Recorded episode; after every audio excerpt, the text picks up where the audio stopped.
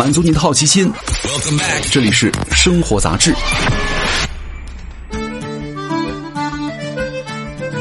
各位好，欢迎来到生活杂志，我是奥巴庆。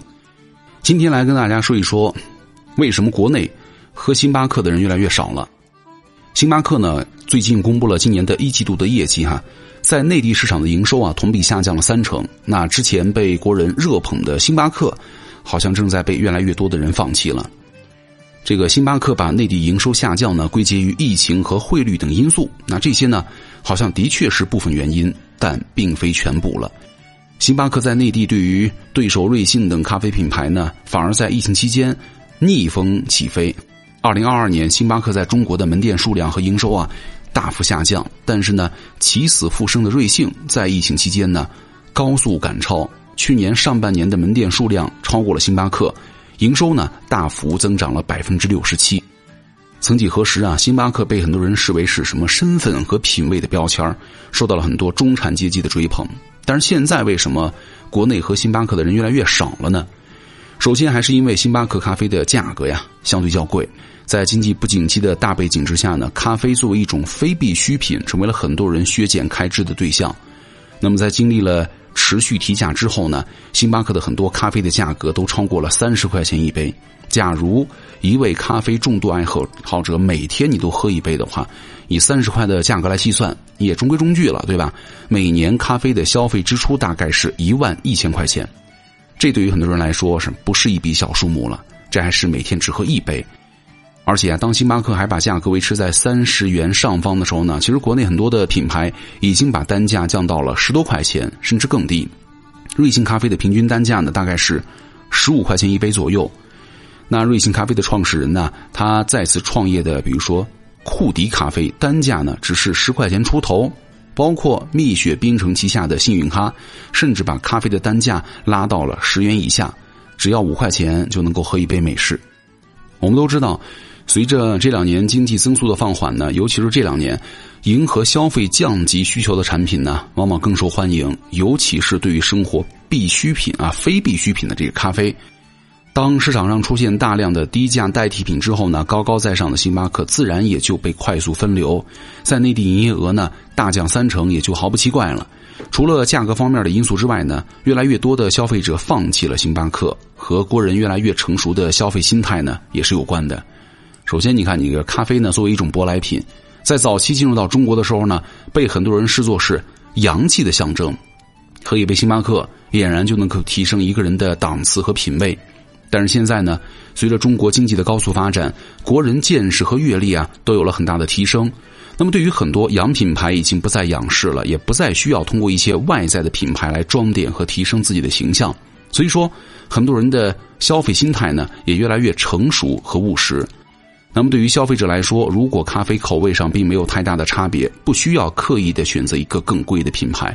相反，如果刻意通过一杯看上去高大上的咖啡来装扮自己，反而显得很滑稽了。所以说，当星巴克的装饰属性啊越来越弱，也会因此流失很多市场的需求。虽然星巴克呢以高端形象进入到中国，但是呢，在全球一些咖啡文化深厚的国家，这个星巴克其实很难有立足之地啊。比如说，意大利。星巴克直到二零一八年才勉强的开设了第一家门店，在澳洲好喝又便宜的咖啡店呢，真的是星罗密布。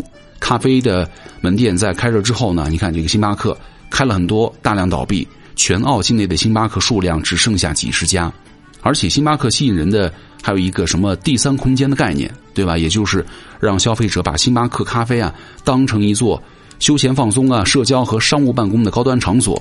为消费者们提供家庭和职场之外的第三选择。那很长时间呢，的确，他把第三空间这个概念呢打造出来了，吸引了很多咱们国内的中产消费者，带着笔记本电脑啊，在这个星巴克里一边喝咖啡一边办公。但是呢，随之而来的是越来越多的人涌入星巴克，那原本相对舒适安静的咖啡厅呢，变得非常的嘈杂，休闲放松的体验呢越来越差。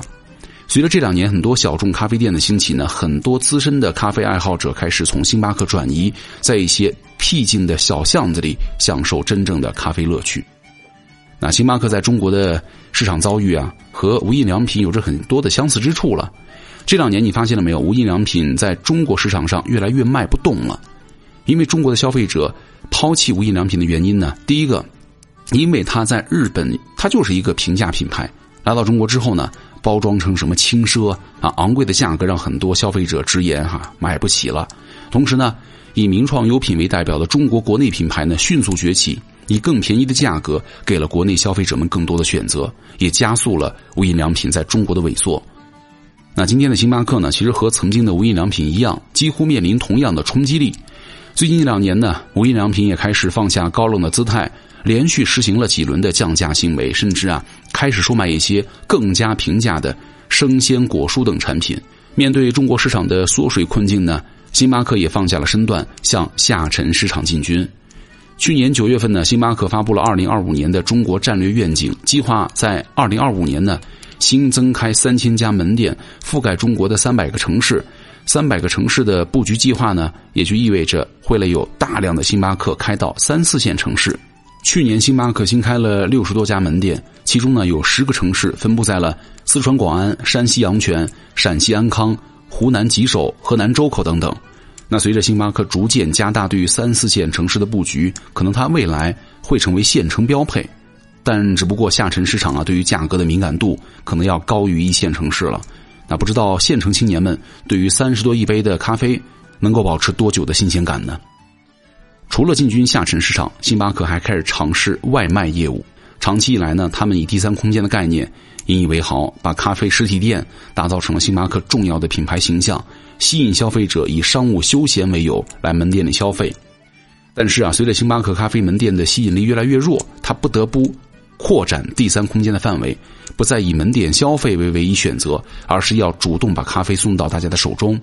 按照星巴克的描述啊，现在每天会有超过五千名骑手，平均用时十九分钟就能够把星巴克咖啡呢送到门店以外的顾客手中。公司计划到二零二五年呢实现外送业务的销售额为当前业绩的两倍以上。